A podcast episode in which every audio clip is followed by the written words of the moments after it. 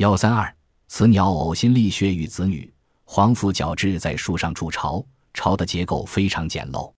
雌鸟每窝产卵二至四枚，卵比鸡蛋大一些。雌鸟单独承担孵卵和带领雏鸟的任务，担子实在不轻。孵卵季节经常是细雨绵绵的天气，雌鸟的整天伏在巢内给印加温，常常是连续一两天不离巢。它微微张开双翅，用身体遮挡雨水，以保持巢内的温度。即使是好天气，雌鸟一昼夜也只离巢一次，出去觅食最多不超过两小时。经过二十八天辛勤的孵育，雏鸟终于出壳。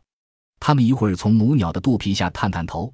一会儿爬到母鸟背上，片刻之后又赶快钻到母鸟肚皮下暖身体，因为这时它们还没有保持体温恒定的能力。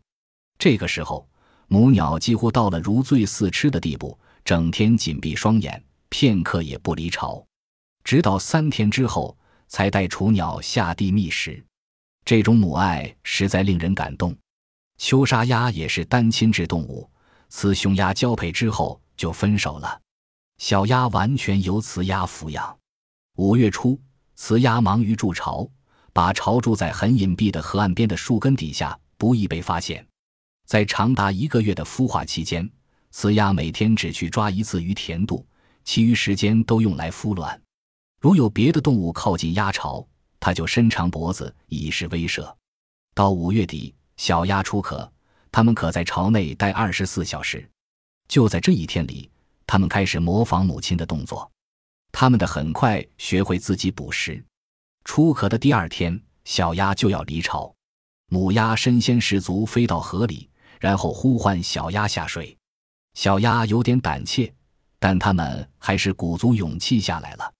有时，它们跳下来后过一两秒钟才能恢复清醒。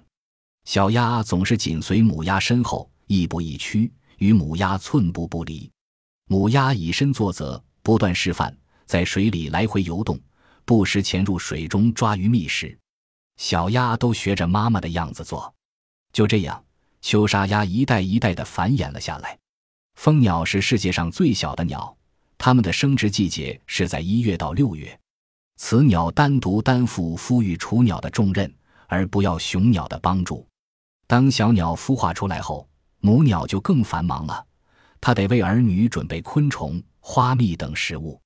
由于鸟巢太小，不能在巢中喂食，所以母鸟只能在飞行中给小鸟喂食。